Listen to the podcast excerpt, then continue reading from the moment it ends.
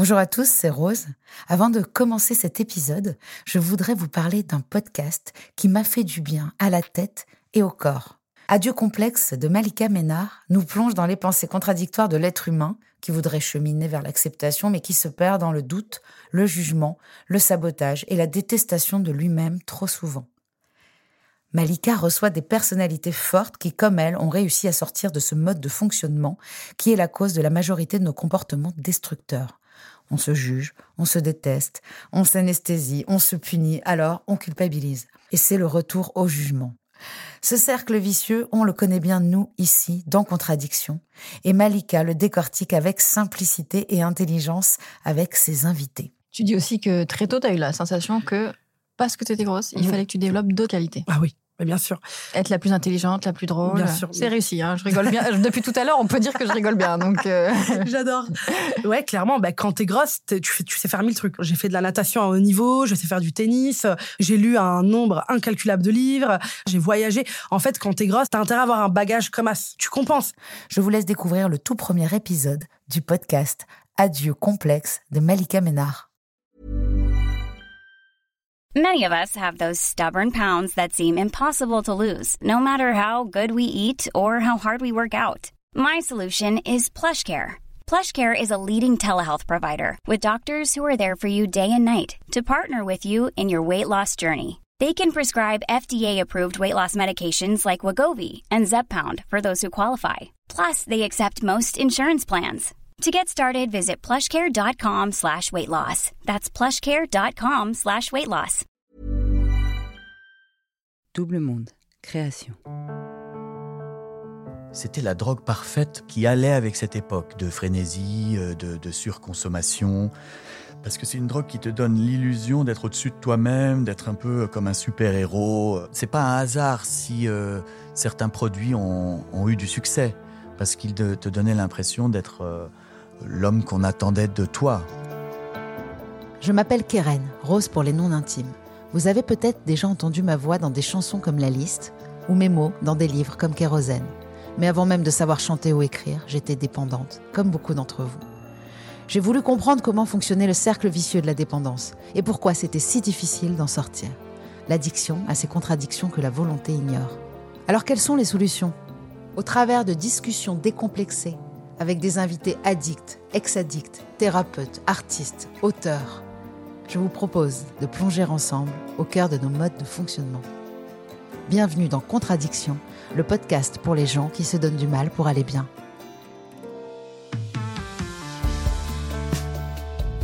Et pour ne pas en manquer une ligne, rendez-vous sur les réseaux sociaux de Rose, de Double Monde et sur le compte Instagram Contradiction Podcast.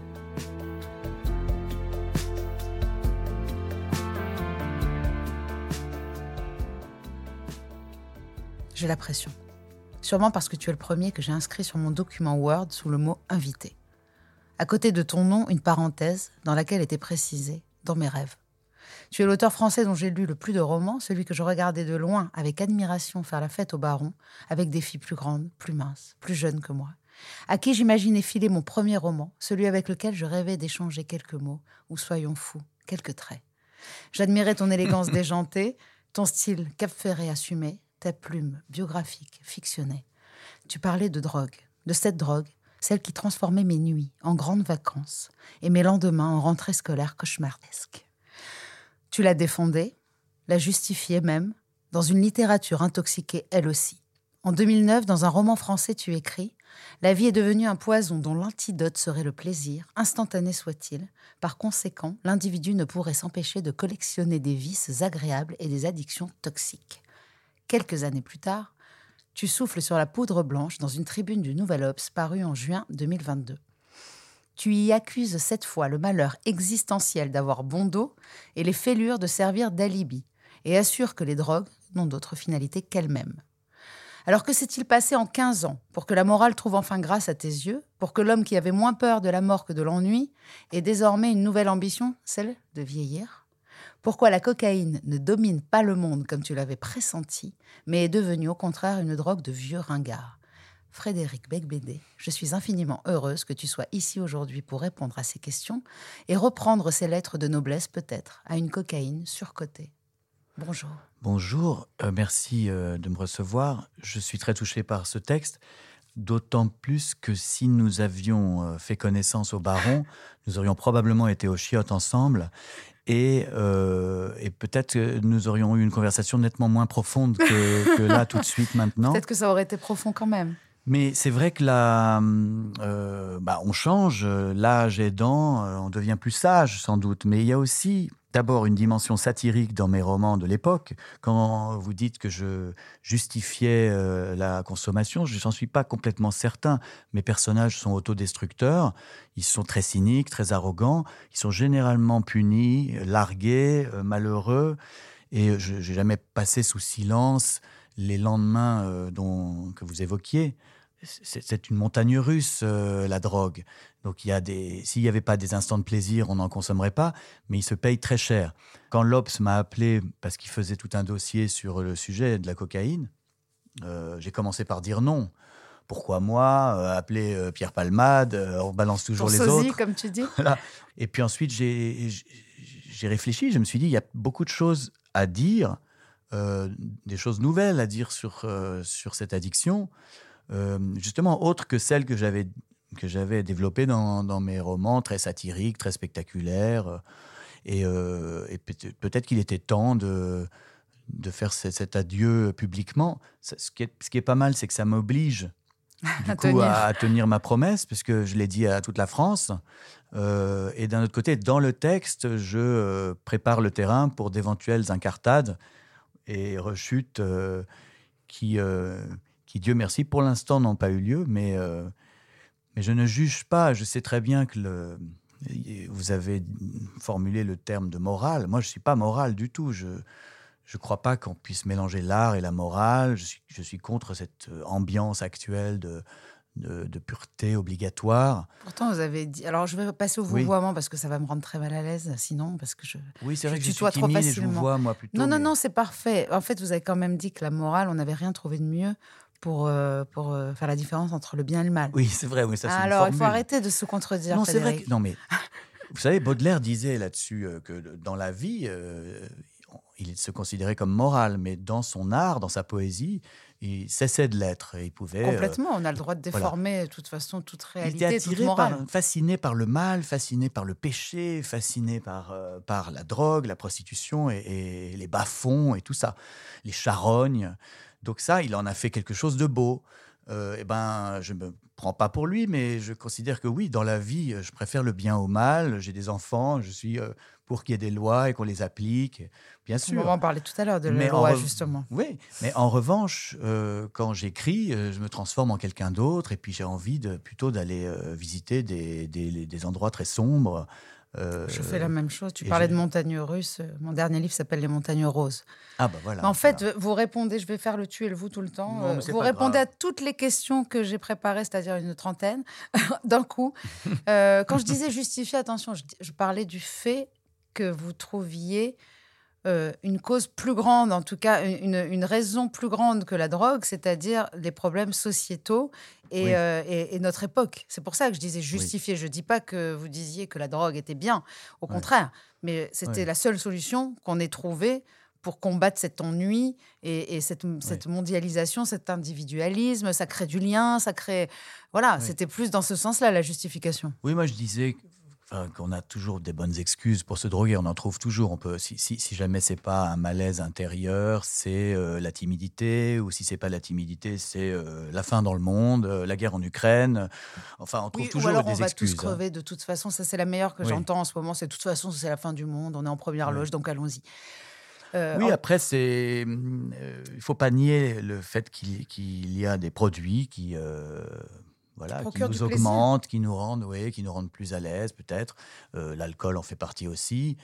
Euh, bon, moi, j'ai pas tout arrêté d'un coup. Je continue à boire un coup de temps en temps. J'aime bien ça. alors ça, ça c'est possible joyeux. pour vous de boire sans consommer de la cocaïne. C'est-à-dire Oui. ça ne fait pas appel. Non, c'est bizarre. Enfin, euh, si, bien sûr, si je bois une bouteille de vodka et que je suis vraiment complètement ivre, Si on te propose de J'ai une lasser, tentation de d'être comment parce qu'on croit, on a cette illusion que ça va nous remettre dans une sorte voilà euh, un peu euh, au droit. Euh, mais euh, j'ai non, j'ai souvent remarqué en fait le contraire, c'est que si on dîne, qu'on boit du bon vin, on est joyeux, on dit des blagues, on est souvent assez euh, détendu, euh, brillant et souriant. Et à partir du moment où on va euh, prendre le, le lacet, on, s- la de- frime. on devient, oui, on devient autocentré, on, on répète les mêmes conneries et on cesse d'être joyeux. Ça supprime la joie de vivre quand même. En en tout cas, moi, ce que j'ai constaté au bout d'un certain temps, c'est que ce- ça, ça me rendait sinistre. Peut-être que s'il y a des phases dans la vie et que certains produits correspondent à une phase Exactement, et je puis pense plus à une autre. Et alors donc il y a peut-être euh, un moment où on en a marre de ça euh, et je sais pas. C'est aussi que je, je crois que les gens réagissent différemment. Moi, j'ai toujours voulu le faire euh, de manière festive. Ça euh, l'était plus. Et, et ça ne l'était plus, exactement. Ça a cessé d'être drôle, en fait. Je et vois, mais c'est quelqu'un qui m'a dit ça, d'ailleurs, Gérald Nanty, qui avait le Matisse Bar, euh, qui voyait tous les gens descendre aux toilettes et prendre ce truc et après faire la gueule. et qui disait, mais vraiment, la, la cocaïne a tué la, la- la nuit parisienne, euh, que c'était plus. euh, c'était plus du tout joyeux et ça, ça date des années 70, Ah bon? 80. Oui. Il trouvait que c'était c'était le fléau principal qui avait tué la nuit parisienne. Alors, je demande à chaque fois à chaque invité juste une petite définition personnelle de l'addiction, de la dépendance. Euh, pour vous, Frédéric, c'est quoi? Bah, c'est quand on finit par en faire le sujet principal de conversation de toutes les soirées. Merveilleux. Euh, si, si, euh, si on sort, c'est pour rencontrer des gens, avoir des conversations, danser, se séduire, peut-être oublier ses problèmes et dans, dans, dans, dans la fête. Euh, Mais si, euh, à partir du moment où ça devient euh, le principal sujet de conversation, quand est-ce que le marchand de sable arrive Euh, Est-ce que tu, tu lui as téléphoné Qu'est-ce que... Et qu'après, c'est ben, qui, qui y va, qui, est- qui, est- qui en a pris, Qui en en a pas pris, etc. Et donc, à partir de là, j'ai ressenti parfois qu'il y avait une dépendance, parce que ça devenait, le, ça, devenait le centre de, de- des soirées. C'est ce qu'on appelle l'obsession de consommer. C'est un des facteurs, un des critères, pardon, de l'addiction. Ouais. Oui, parce que bon, euh, je dirais que c'est le moment où on s'aperçoit que ce qui devrait n'être qu'un moyen devient une fin. Et alors, je pense que dans les deux cas, c'est mauvais. Il ne faut pas non plus que ce soit un moyen, euh, mais, mais au moins, il se passe autre chose que ça. Si ça n'est plus que ça, le, le but de la vie, euh, on est probablement déjà profondément addict sans le savoir. Oui. Je pense que c'est pareil avec l'argent. Euh, tu dis que vous dites, Ça va. Frédéric, que tout a commencé par ennui. Euh, moi aussi. Je n'avais Mhm. peur de m'ennuyer et je trouvais que les soirées étaient chiantes. Je trouvais que les gens étaient chiants. Donc je pense que je m'entourais pas des bonnes personnes puisque maintenant que j'ai arrêté, euh, je m'ennuie pas parce que je vois les bonnes personnes peut-être. J'avais toujours besoin que ça saute, que ça frétille, que ça pétille, Oui. que ça soit fou.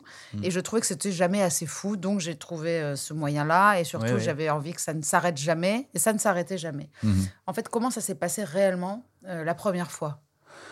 Euh, J'étais chez des gens dans un appartement dans le 16e et, et j'ai vu qu'ils allaient dans une salle de bain, voilà, accomplir cette activité nasale.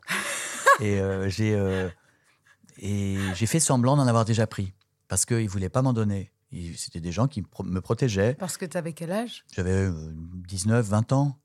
Et il se disait, euh, oh, faut pas le donner, c'est la première fois et tout. Mais je disais, non, non, pas du tout, j'ai déjà essayé. Je faisais mon, mon, mon, mon, mon mariole, mon, mon frimeur. Et donc, c'est comme ça que j'ai essayé pour la première fois. Et d'ailleurs, je me suis trompé parce que je savais pas qu'il fallait faire des petites quantités. Et donc, pour euh, avoir l'air cool, j'ai versé vraiment presque un gramme. J'ai pris euh, oui, pris une énorme euh, poutrasse pour la première fois. Donc j'étais très mal, j'étais complètement transpirant. Euh, j'ai dû partir de la soirée parce que j'ai- fait ce qu'on appelle un bad. Donc ma première fois était désastreuse. Et, mais bon, c'est vrai que il y avait tout autour de cette consommation une euh, esthétique, une esthétique années 80, euh, de miroirs, de, de, voilà, de lignes euh, parallèles. Ça commence comme ça, esthétique, et puis ça finit oui. quand même avec la langue sur la cuvette. Hein.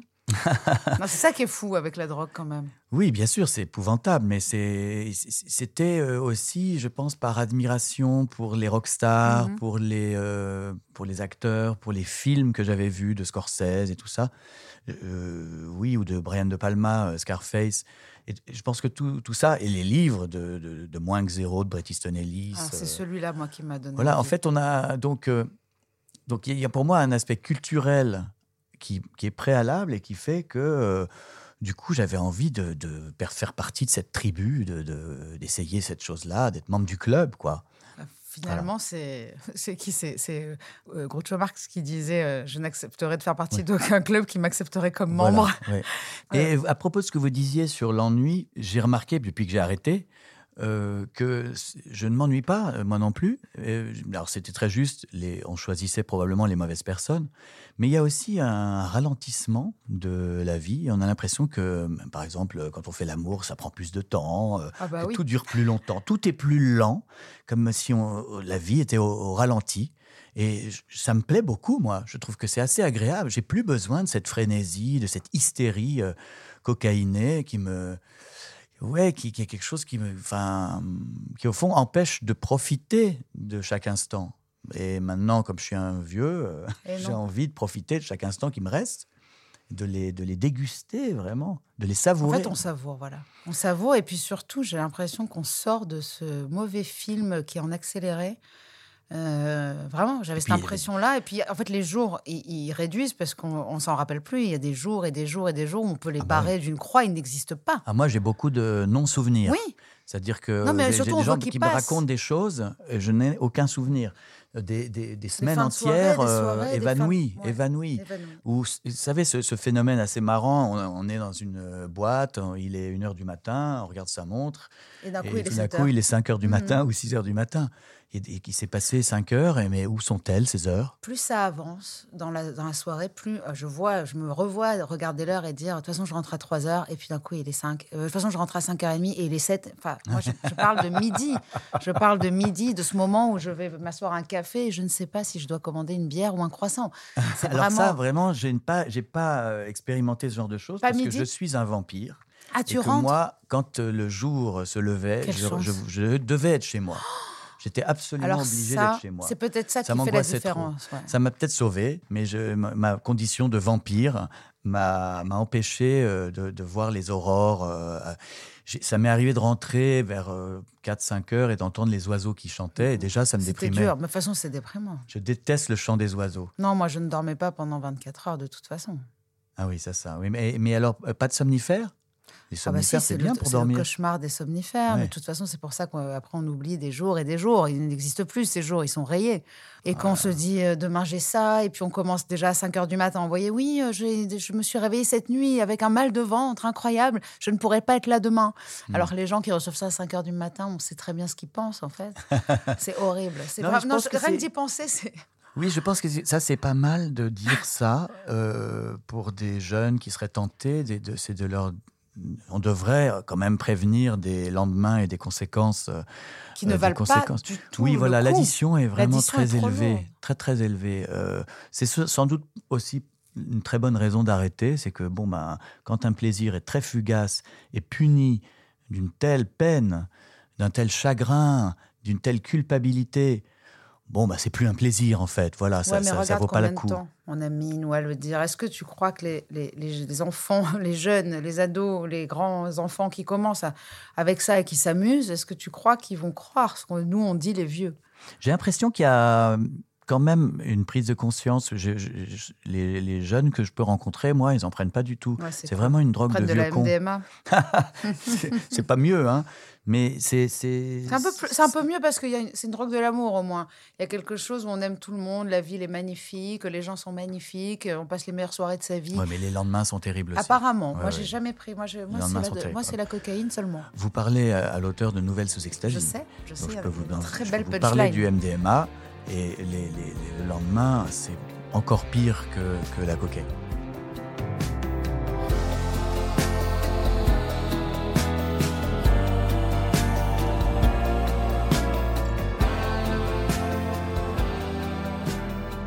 J'aimerais euh, retourner en, en arrière, puisque de toute façon, euh, pour trouver un peu les causes de la dépendance, on, on retourne souvent en arrière. En tout Mhm. cas, je ne sais pas si ça Oui, bien des sûr. analyses ou des choses Moi, j'ai fait ça. de la, une psychanalyse. Mais pour- ton pour, euh, écriture, ça en est une oui. déjà, parce Mhm. que il y a une histoire, il y, a- quelque chose qui, moi, en tout cas, me, fait résonance avec moi, c'est le silence, le silence de la famille. Tu dis, Mhm. la famille est le lieu de la non-parole. Alors, Mhm. moi, je pense que nous sommes malades de tout ce qu'on nous a pas dit. Oui, j'ai appris des, des- des secrets de famille, euh, mais tout ça, ça m'a pris des années de, de confession analytique avec euh, une, euh, une thérapeute. euh, et, euh, Addictologue ou pas du tout? Pas spécialisée là-dedans, mais qui avait pas mal de clients euh, addicts. Et, euh, et donc, ou de patients, pardon. Des clients, des clients. Et donc, je, je, ça a pris quelques, je sais pas, 5, 6, 7 ans, je sais plus. Et, mais à, à parler, aussi à interroger mes proches, mes parents, mon frère. euh, et ça a donné un roman français. C'est ton grand le- frère, hein, Mon grand frère. que tu admirais, le- mais en fait que, à qui tu ne voulais pas ressembler non plus, c'est ça? Voilà, on est très différents. euh, et, euh, mais c'est vrai que c'est un mystère, la, la, fraterne- la fratrie. La fratrie, un est mystère. on ne sait pas très bien pourquoi des enfants qui ont grandi ensemble et dans la même chambre, ensuite sont, sont complètement opposés. Mais euh, on s'entend toujours très bien. Mais ça n'a rien à voir. Ce qu'il y a, c'est que je ne sais pas pourquoi, oui, j'avais cette euh, fuite en avant. euh, et peut-être que j'essayais d'échapper à, des troubles liés à l'enfance, au divorce de mes parents, à des, à des choses qu'on m'avait pas dites et que j'ai découvertes plus tard. C'était très beau d'ailleurs quand tu parles du divorce, parce que moi qui suis en garde alternée, ce- ce- cette histoire de tout en double. En fait, on a Oui. tout en double, mais aussi bien euh, la maison que les affaires, que les angoisses aussi. Oui. Et qu'en plus, toi, tu avais deux appartements totalement différents, une immensité dans, dans- Mm. chez ton Chez père, père, et oui. puis quelque chose de- de- d'assez petit, chez- comme chez moi d'ailleurs. Mm. Et je, c'est assez. euh, Ça m'a, ça m'a un peu trouvé parce que mon fils hier m'a dit, euh, je voyais qu'il récupérait toutes ses affaires pour aller chez son père. Et puis, euh, j'ai dit, ouais, c'est lourd. Je sais que c'est rentre en sixième, donc il y a beaucoup d'affaires. Oui. Et j'ai dit, ça doit, être, ça doit être chiant quand même de bouger comme ça. Il me dit, bah oui, j'aimerais juste dire, je vais chez moi. Et pas, je vais chez mon père ou je vais chez ma mère. Et Ah ça oui. m'a fait pleurer parce qu'en Oui. plus, j'étais en train de lire un roman français où tu expliques ça. Oui, c'est très beau. Bah oui, on est coupé en deux. On devient schizophrène euh, et puis on veut, on veut pas faire de peine à l'un ou à l'autre euh, qu'on aime. donc on aime, on, on aime, en principe, on aime autant sa mère que son père. Et donc c'est cette espèce de, de d'être d'être euh, coupé en deux, euh, c'est douloureux. Mais oui, ça m'a construit aussi. Ça euh, construit. et euh, puis ensuite, je l'ai reproduit moi avec ma fille aînée, hein, donc je n'ai rien à dire. Je, euh, pense qu'il faut accepter ces imperfections. C'est ça, en réalité, peut-être qui, nous conduit à, à toutes les addictions. euh, C'est de, de vouloir être parfait, de vouloir être supérieur. De, voulo- de, on n'y arrivera jamais. Donc pourquoi faut accepter qu'on est imparfait, qu'on est faible. euh, et qu'il y a des soirs euh, où il va rien se passer d'intéressant. C'est pas très grave. Les gens pensent que chez Frédéric Becbédé, il se passe toujours des trucs hyper intéressants. Non, pas du tout. Et même chez moi, j'hallucine parce que les gens n'imaginent pas comment ça peut être euh, vraiment plan-plan. Euh, D'ailleurs, euh, quand tu parles d'accepter euh, qu'on ne soit pas parfait, tu dis surtout que tu aimerais transmettre à tes enfants déjà une chose, c'est qu'il faut accepter ce qu'on voit dans la glace, dans le miroir, et Oui. qu'il vaut mieux se réconcilier avec son reflet plutôt que de consommer de la drogue. Quoi. Oui, disons que euh, mais on- ça, met, ça met malheureusement presque une vie entière de s'accepter comme on est. C'est génial, euh, eh, parce que je pense que la vie est faite pour ça. Donc si Oui. on prend ça comme un but de s'aimer, en fait, on a toute la vie pour ça. Oui, c'était le, enfin, la définition de Socrate, connais-toi toi-même. Alors, qu'est-ce que ça veut dire connais-toi toi-même? Ah bon, je ne me connais pas Ça veut maintenant, dire tu toi-même, sais tu sais. tu es. Aujourd'hui, on dit toi-même, sais. tu sais. Oui, puis on croit qu'on sait aussi ce qu'on veut, mais Ça, on ne sait pas ce qu'on Spinoza. veut. Pas du tout. Spinoza, c'est merveilleux. Il dit ça. Mhm. Il dit les hommes pensent qu'ils sont libres de leur choix, alors qu'ils ne se rendent pas compte de ce qui les incite à les faire. Bien sûr. C'est ça Et qui est notamment, euh, par exemple, dans notre société, la pub. Ah, la pub, c'est ton domaine. J'ai essayé de raconter ça parce que j'avais vécu dans les agences de pub et de montrer, que, bah oui, ce que vous pensez que vous désirez, euh, c'est souvent des, euh, c'est souvent euh, le travail de, de milliers de personnes qui vous l'ont, Mais qui dans la vous ont tête. forcé à le désirer. La belle bagnole, la belle maison, la belle nana, le- je sais pas, les vacances dans des pays lointains pour en, en, en C'est foutant. quoi la marque des yaourts? Ah, Maigrelette. Maigrelette Oui, oui mais c'était une allusion à un produit Non, qui s'appelait taille Maigrelette- fine. Maigrelette, c'est incroyable, c'est fabuleux. parce que, bah, tu vois, on va parler de ça aussi, parce que, évidemment, la pub, c'est ce qui nous met aussi dans la tête. Moi, la cocaïne m'aidait à ne pas manger, donc euh, Mhm. j'avais envie d'être maigre. Mhm. Donc, Maigrelette, ça me parlait vraiment. C'est le premier roman que j'ai lu de toi. Euh, Mais euh, alors, c'est ça que je voudrais savoir, parce que souvent les gens me disent euh, Oui, euh, je t'ai lu et ça m'a donné envie de Non. euh, faire truc ou ça. Pas Mais du tout. Moi, euh, je, je pense que ce qui arrive à Octave Parango dans le livre Ça ne me donne fait pas envie. Pas Sa tout. femme le quitte, Ah non, non. il perd son boulot, il termine en cure de désintox. Si Jean Dujardin le joue hyper bien, on n'a Euh, pas envie de lui ressembler. meurt à la fin on n'a pas film, envie de lui ressembler. Donc, c'est pas, je, je crois pas qu'on est. euh, Non, mais ça m'a donné des valeurs, en fait, plutôt. En Mhm. fait, c'est pas du tout que ça m'a donné envie de me défoncer. Ça m'a fait comprendre que la vie, euh, c'était un- un- une sacrée mascarade et que quelque part, on avait peut-être envie de s'en échapper parfois. Mhm. Euh, les sujets de prédilection euh, chez toi, c'est le consumérisme, le conformisme, la mondialisation, la surconsommation, l'individualisme et surtout l'argent qui tue l'amour. Mhm. Euh, moi, je me rends compte de tout ça aujourd'hui. Donc, j'ai lu ça il y a 20 ans. Et en fait, aujourd'hui, je sais que, par exemple, je suis plus heureuse sans argent, par exemple. Mhm. Euh, quel lien tu fais avec la drogue, en fait, de tous ces thèmes C'est des grands thèmes économiques, sociopolitiques. Est-ce qu'il y a un lien avec la consommation de la drogue immédiat? Je dirais que ce qu'il y avait, euh, ce qui coïncidait à l'époque où j'ai écrit le livre, c'est, c'était la drogue parfaite pour euh, une certaine catégorie de gens. Et c'était une drogue qui allait avec cette époque de frénésie, euh, de, de surconsommation. Parce que c'est une drogue qui te donne l'illusion d'être au-dessus de toi-même, d'être un peu comme un super-héros, euh, Et invincible. les autres aussi. Oui, oui, oui, qui rend mégalo, qui rend. euh, euh, donc, je pense qu'il y a. hum, C'est pas un hasard si euh, certains produits ont, ont eu du succès, parce qu'ils te donnaient l'impression d'être euh, euh, l'homme qu'on attendait de toi. Exactement. En fait, en fait, je crois que cette drogue nous donne l'impression qu'on est enfin ce qu'on aurait voulu être. Mais c'est vraiment une illusion parce que moi, j'avais l'impression d'être celle que je voulais être. hein. Je Mhm. me disais, bah, c'est celle-là, celle qui vomit pas, celle qui a pas faim, celle qui est- tient la route jusqu'à telle heure, celle qui va se faire son petit trait entre deux morceaux quand je sortais de scène. Euh, Oui. J'avais l'impression en plus d'avoir mon petit monde secret. Ça veut dire c'est notre petite potion magique. C'est tu en parles d'ailleurs d'Obélix. On a Mhm. tous eu besoin à un moment donné d'avoir notre petit remontant. Oui, puis il y a hum, le fait que ce soit interdit aussi, Voilà. euh, qui, qui était très euh, séduisant. De toute façon, ce roman français, ce qui est incroyable, c'est qu'il il est né euh, d'une garde à vue. Oui. Donc ça, c'était quelque chose qui est resté longtemps. Genre quand on prenait de la coke sur le capot d'une bagnole, on disait on se faisait une petite Fred, quoi. Tu vois C'était vraiment le truc. Merci. Ah bah oui, c'était à ton honneur. C'était en ton honneur. Il s'est fait arrêter en train de prendre de la coke sur, sur un capot Et moi-même, bagnole. moi-même, c'était une, une brette parce que c'est c'est une anecdote que Jay McInerney euh, euh, oui, a- m'avait raconté. Il avait fait ça sur une Porsche à New York avec Bret Easton Ellis. Donc Ah oui, chacun, a, chacun a ses modèles. Mais il y avait le- c'est- il y avait un petit côté aussi, le- l'anti-héros que j'adorais dans Californication, je l'adore. euh, Ah oui, c'était, oui, oui. Hank. euh, euh, Moody, Hank Moody. Hank Moody, voilà. Et tu avais ce truc-là pour moi. Mais lui, il était beaucoup plus. euh, il était punk. Hmm. Est-ce que tu médites?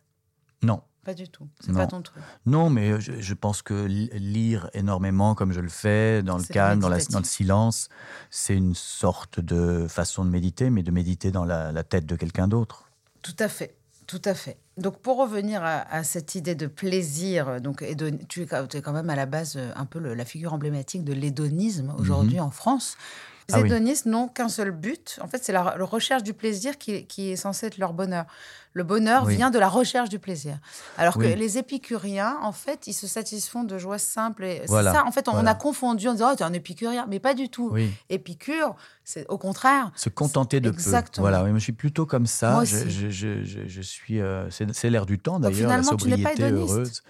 Non, parce que je. Enfin, pendant très longtemps, j'ai dû l'être parce que je ne savais pas ce que c'était que le bonheur. Et donc, le bonheur n'existant pas, euh, je cherchais des plaisirs fugaces, éphémères. euh, euh, bon, voilà, le plaisir sexuel, le plaisir de la drogue. l'alcool, la teuf, tout ça.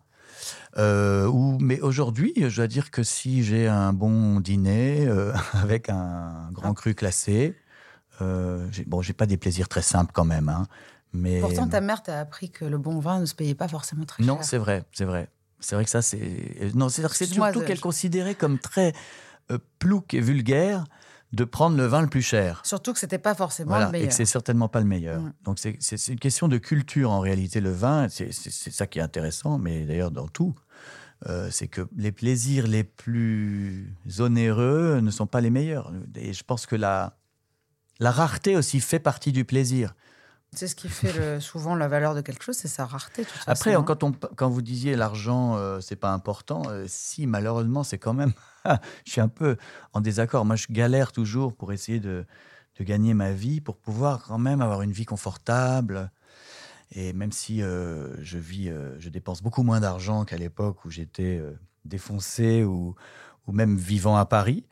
Et, et comme j'ai quitté Paris depuis six ans, maintenant j'ai une vie, je trouve, plus luxueuse et moins chère.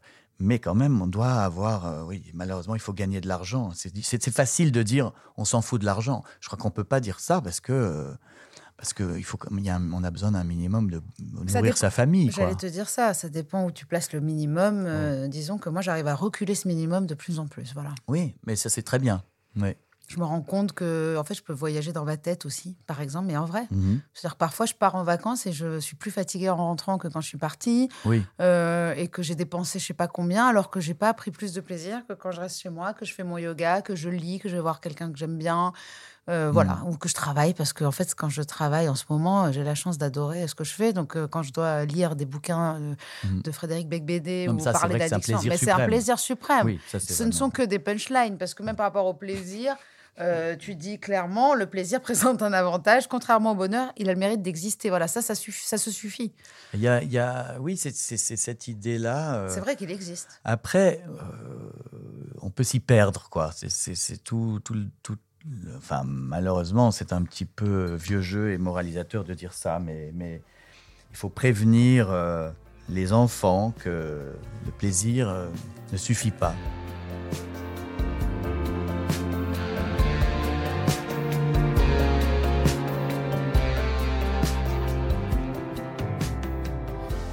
Alors, arrêté la cocaïne, c'est merveilleux. Je sais pas, franchement, il y a plein de gens qui m'écrivent, moi, depuis que j'ai sorti euh, mon livre Kérosène, que je t'ai amené d'ailleurs, Mhm. parce qu'en fait, comme j'avais promis un jour de t'offrir mon premier roman, je l'ai. Merci.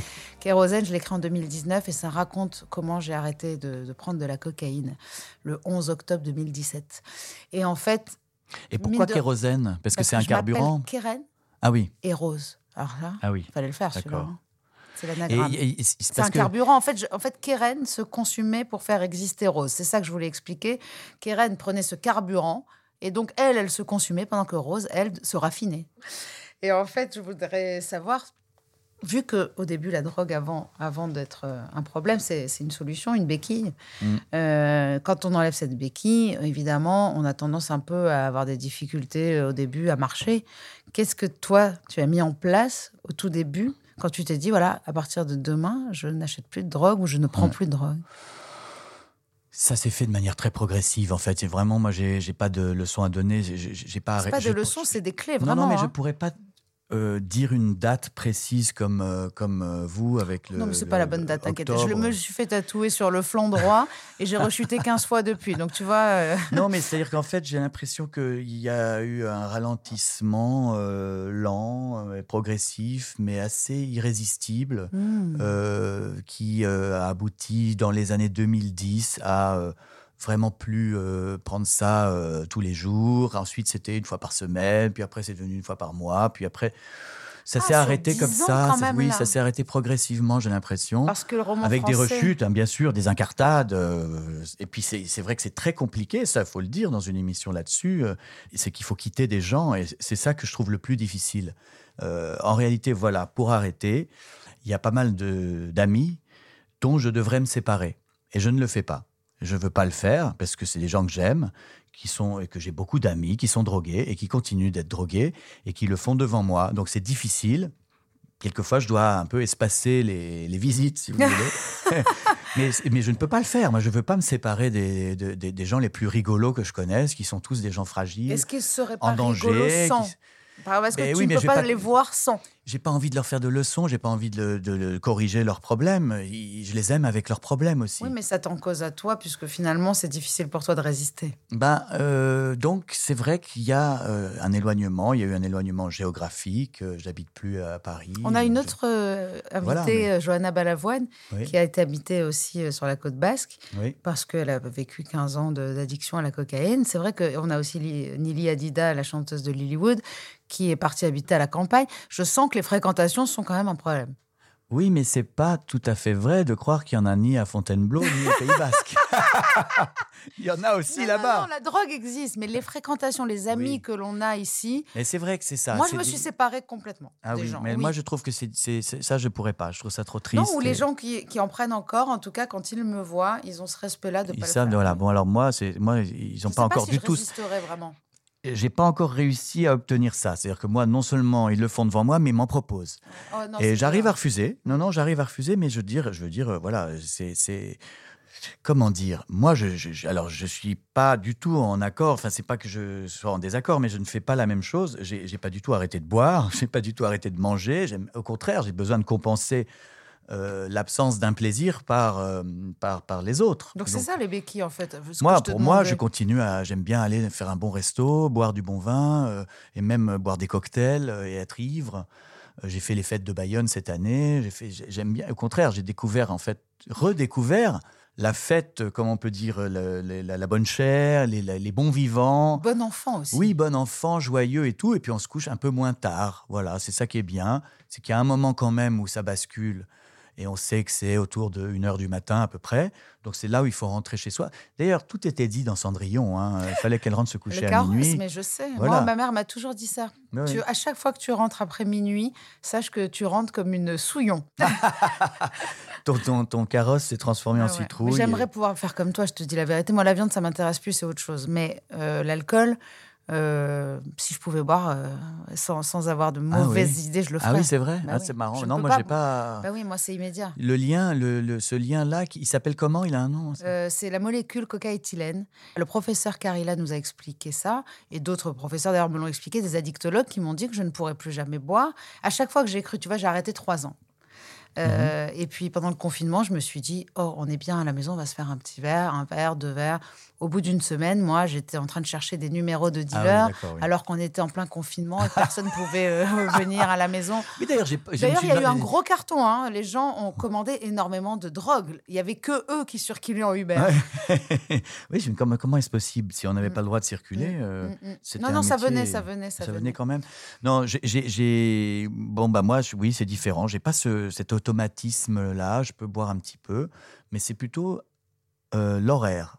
Il y a un horaire à un moment, voilà, minuit, une heure, où euh, là, il y a, là j'ai j'ai une tentation euh, pour tuer la fatigue. Et en fait, c'est idiot de tuer la fatigue. Quand tu es Ouais. fatigué, bah, va te coucher, c'est tout. Moi, c'est ce que je fais maintenant. dit, en fait. Non, C'est en fait, je je crois que les cocaïnomènes n'ont pas voulu écouter leur corps pendant très longtemps. Oui, ça c'est sûr, oui. oui. Et Qu'est-ce qu'on avait contre notre corps tout ce temps? Non, mais peut-être c'est c'est une sorte de rêve, euh, d'utopie d'être euh, d'être un voilà d'être d'être un homme augmenté, un post-humain. J'ai eu cette sensation un Transhumaniste. peu euh, à la Lucie, tu vois, le film de Besson. J'ai eu la sensation, moi, d'être Lucie parfois. Ce qui est très drôle, c'est qu'aujourd'hui, moi, depuis des mois, je me sens comme ça parce que très sobre. Et j'ai des.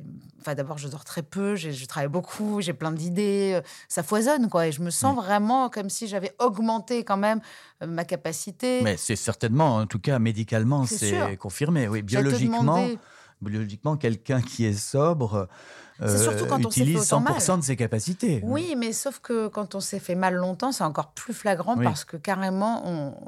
en fait, on a réussi à être fonctionnel un certain temps en dépit de la consommation. C'est-à-dire que déjà, moi, j'arrive Oui. à faire mon travail et toi aussi. Tu écrivais des livres. Et alors que soudainement, on on a, on, on a plus, en fait, ce, ce filet à la patte qui nous tue, oui. quoi. Moi, j'avoue que je regrette une chose que je- la chose que je regrette le moins. Bon, je regrette rien d'ailleurs, mais mais c'est euh, les lendemains, quoi. Je trouve que. Euh, ce qui est très agréable, c'est d'aller dîner, euh, comme je l'ai fait hier soir, avec des amis, de se coucher, de se réveiller et d'a- et d'avoir la capacité immédiate de, de travailler, de faire plein de trucs, de- euh, sans être dans une dépression chimique qui, pèse lourd et qui, rend, euh, qui rend les, les- les- journées euh, atroces, quoi. pourquoi on s'inflige ça? Ça n'a pas de sens. Ce qu'on ne dit pas assez, c'est que l'aspect positif du plaisir euh, artificiel, le paradis artificiel, comme dit Baudelaire, en fait, se, se- paie d'un autre artifice qui est tout aussi faux, qui est un malheur absolu. On a l'impression Si que on tout est est bien noir. à un moment, Ah c'est oui. qu'on va être pas bien le lendemain. Voilà, bravo. Et c'est- l'addition. Et ça, euh, on le dit, on le dit pas assez parce que, en fait, le le paradis artificiel euh, génère un enfer artificiel qui, qui est. et- et moi, c'est ça dont je voulais me débarrasser. Euh, moi, j'aurais voulu parler de l'écriture quand même parce qu'en 2019, en 2009, pardon, toujours dans le roman français, parce que moi, c'est vraiment mon livre préféré, euh, parce qu'il est super euh, vrai, en fait. J'ai l'impression que c'est c'est vraiment toi. Tu dis, la création était-elle indissociable de la destruction? Donc, en fait, tu, tu commences à te poser cette question-là en 2009, et finalement, aujourd'hui, tu dis, chez moi, l'écriture sous cocaïne n'a jamais donné de beaux résultats. Alors, on en a d'autres comme ça, hein, les Stephen King, les Marguerite Duras, qui dit que l'ivresse ne crée rien, ce n'est que du vent. Stephen King, il dit que c'est un mythe.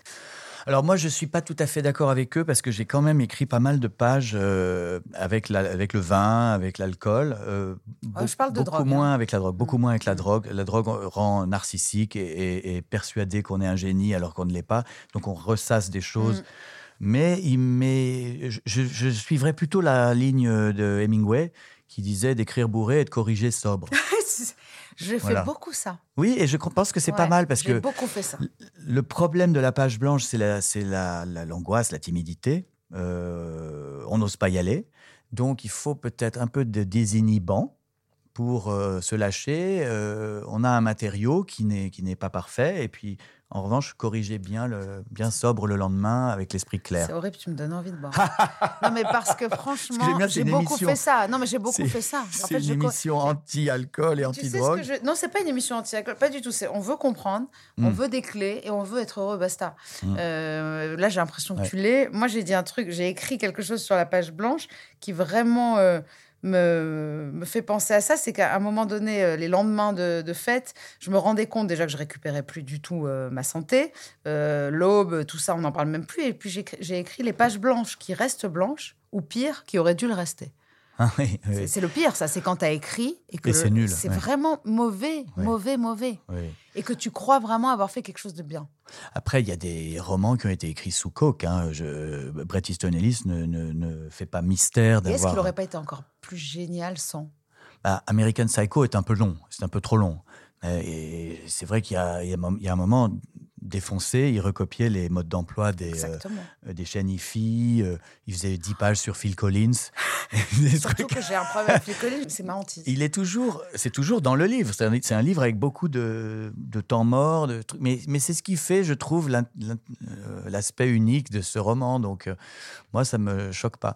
Et Françoise Sagan aussi, tu, tu, Oui. tu dis bien que ses meilleurs, ses meilleurs ouvrages Oui. ne sont pas les, les oui, derniers. c'était hein. probablement avant qu'elle soit addict. Ouais. Ouais. Marguerite Duras, elle-même, euh, qui pour moi est une des meilleures, euh, vraiment fustige l'alcool pour la création quand même. Mhm.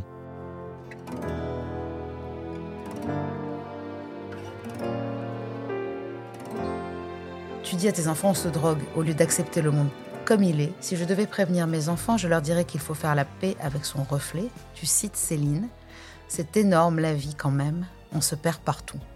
Il ne faut pas se compliquer le chemin. Les addictions sont une béquille et si le plaisir existe, ne montons pas là-dessus aux enfants. Attention à ne pas se perdre sur la route. Alors moi, je suis persuadée de ton honnêteté criante lorsque tu écris « Évitez-moi la déchéance supplémentaire d'être inutile. Vous êtes ma seule chance de n'avoir pas vécu tout cela pour rien. » Alors j'ai quand même l'impression que c'est quand même, ça va être un heureux dénouement et que c'est extrêmement utile pour les auditeurs parce que d'arrêter la cocaïne, pour moi, ça te fait devenir un nouvel homme, voire un homme utile. Merci beaucoup. Je suis contente que tu sois venu. euh, Je suis très émue. et euh, je ne suis surtout pas déçue. C'est très gentil. Espérons qu'on sera, qu'on sera utile longtemps. Merci beaucoup.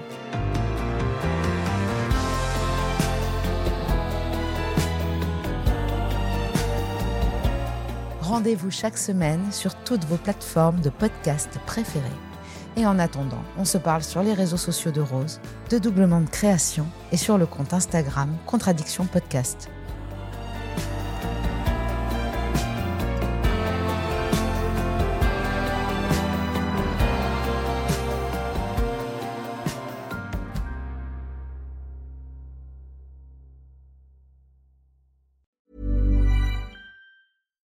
Deserves the best, and there's no better place to shop for Mother's Day than Whole Foods Market. They're your destination for unbeatable savings, from premium gifts to show-stopping flowers and irresistible desserts. Start by saving 33% with Prime on all body care and candles. Then get a 15-stem bunch of tulips for just $9.99 each with Prime. Round out Mom's menu with festive rosé, irresistible berry chantilly cake, and more special treats. Come celebrate Mother's Day at Whole Foods Market.